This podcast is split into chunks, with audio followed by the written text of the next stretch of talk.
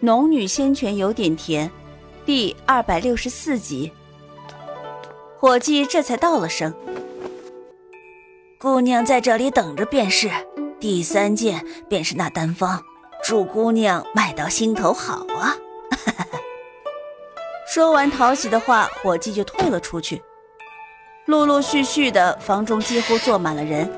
苏玲如今身上所带的灵石并不缺乏。只是不知道那单方需求的人是否多，若是多的话，价格自然会炒高。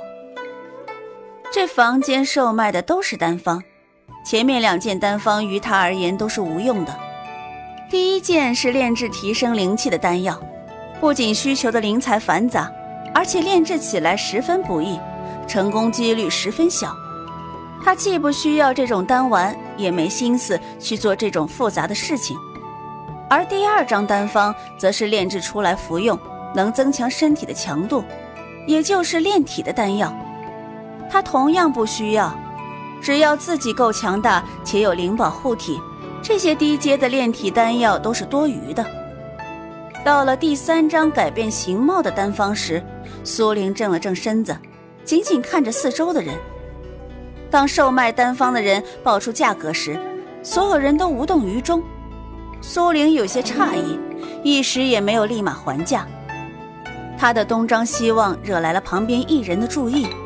此人面色白净，五官文气。他微微一笑：“姑娘想要这丹方？”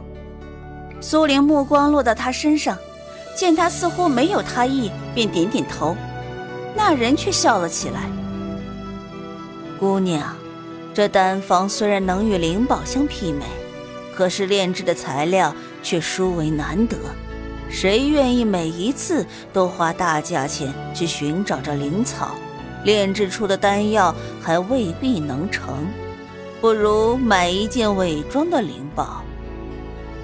原来是这么回事，苏玲点头微笑，多谢了。不过这件丹方我还是挺中意的。说完就抬起手来。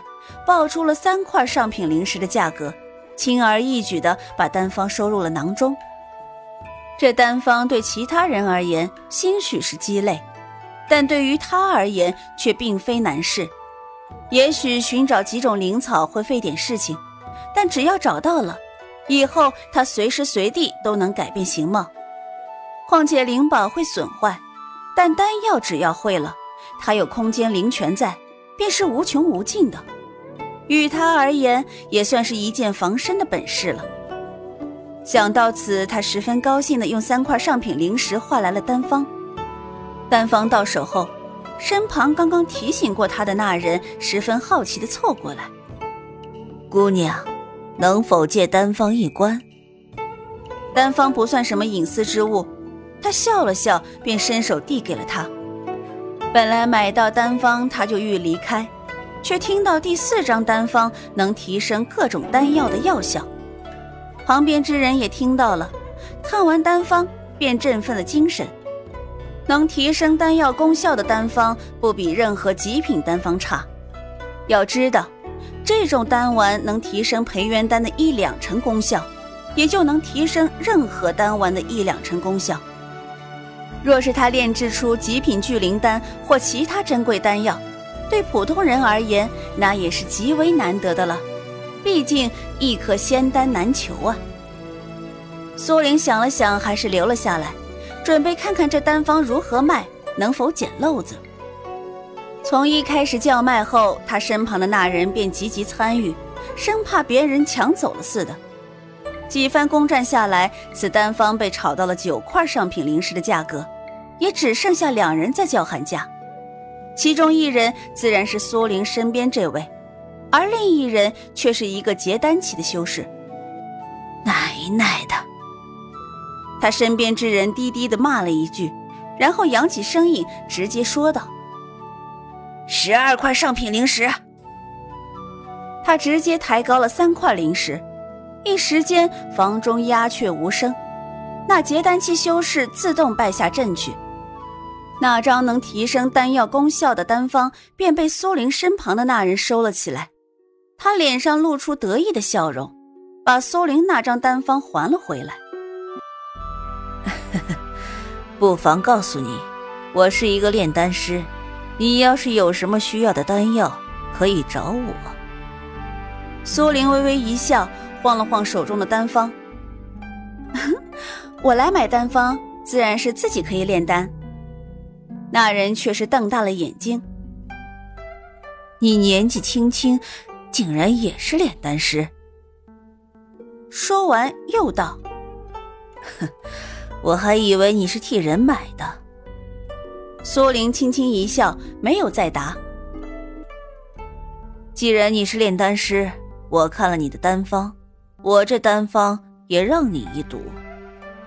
苏玲没想到此人竟如此大方，他即便看了自己的丹方，也可以不给自己看他的那张丹方。要知道，那丹方若是被人炼成了，一丸的价格最少也得极品丹药的十分之一。毕竟这样的丹药是不会有人拿去增加普通丹药的功效的。当然，既然是人家大方让看的，他也不会拒绝。接过丹方，草草一眼扫过，便记在了心中。谢谢啊，我看完了。苏玲把丹方递给他，他把丹方收入袖中，便站起身来。我是人道宗的清虚子，看你年纪轻轻，修为似乎不低，是来参加人道宗试炼的吗？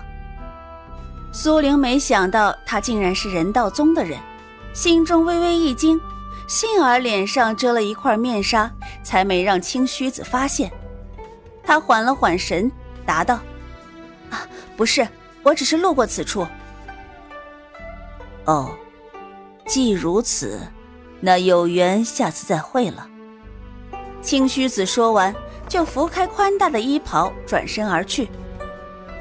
待青须子离开之后，苏玲记下了两种丹方所需要的灵草。幸而是他曾经种植过的灵草，空间里统统都有，包括那些如今起不了太大作用的下品灵草，他也没有全数拔掉，留了一两株以备万一。没曾想今日还真有用处，改变形貌的丹方里正需要一种名叫露枝草的下品灵草，但还需要一种极为稀少的上品灵草，是他空间里没有的。示意他没有立即离开，又随着伙计去了另外拍卖灵草的房间，拍下了两种丹方中所缺少的三种灵草。待灵草齐备后，他才离开拍卖行，一路南行，偶尔回头注意后面是否有人跟上。既然离人道宗的试炼之日尚有些时日，那么他便利用这些日子炼丹修行。发现身后并没有人跟来。他依旧没有放松警惕，直到飞入一座绵延数十里的深山老林中时，他才停下，寻了一处无甚灵气的地方，凿出一个深两丈、宽半丈的洞府，以供他近日修行所用。而之所以选择灵气稀薄的地方，是因为这种地方修士出现的几率比较小。他凿出了洞府之后，才把阿达利从袖子里取出来。阿达利，这一个月我要闭关炼丹修行，我在旁边给你开辟一座洞府，你看如何？阿达利点了点头。哦，好，我也需要好好的恢复一下巫力了。苏玲没再多言，祭出玉灵剑，锋利的剑刃插入山壁，如同切割豆腐一般容易，很快便开辟出另一块十分小的洞府来。洞府离苏林的洞府所在位置只有五丈左右的距离，但洞府的宽高皆只有半尺模样。嗯，有事的话记得喊我。苏林交代之后，阿达利应了一句，便进了他的洞府之中。苏林准备妥当，也转身走回自己的洞府。洞中还算宽敞，苏林扫视一圈，然后一脚踏入虚空，进了空间里。拍卖行拍得的几株灵草有限，他必须得先进入空间中种植一批出来，才能开始炼丹。刚踏进空间，小红和小白一呜一啾的鸣叫声便相继响起，小白更是摇晃脑袋蹦跳着过来，在他脚边撒欢儿。小红不满地扇动翅膀，威吓一般的啾啾叫着。奈何它体型太大，无法一下穿越过药田来。他知道，这药田是苏玲的宝贝，自己若毁了，定然会被他责骂，还会被小白嘲笑。苏玲抱着赤金兽缓缓朝前走去，走到小红身边，摸了摸两兽的头顶，轻声道：“ 这段时间不能放你们出去了，你们呀要乖乖的在这里面，待事情了结了，才能让你们出来玩。”两兽倒不觉得什么，依旧欢叫着。苏玲和两兽玩了一阵，才起身走入药田中。从乾坤袋里取出在拍卖行中得到的几株灵草，挨着在药田边缘空着的地方种下，浇了一些稀释过的灵泉水，很快便见灵草急速成长，或结果，或分支。他小心地取下种子，挨着旁边种下，洒入灵泉水，不多时，一株株鲜嫩欲滴的灵草便破土而出，格外喜人。苏玲也颇高兴。把需要的三种灵草收割了一批，又种下一批，如此便有了第一次实验的材料。他与两兽告别之后，便匆匆出现在洞府内。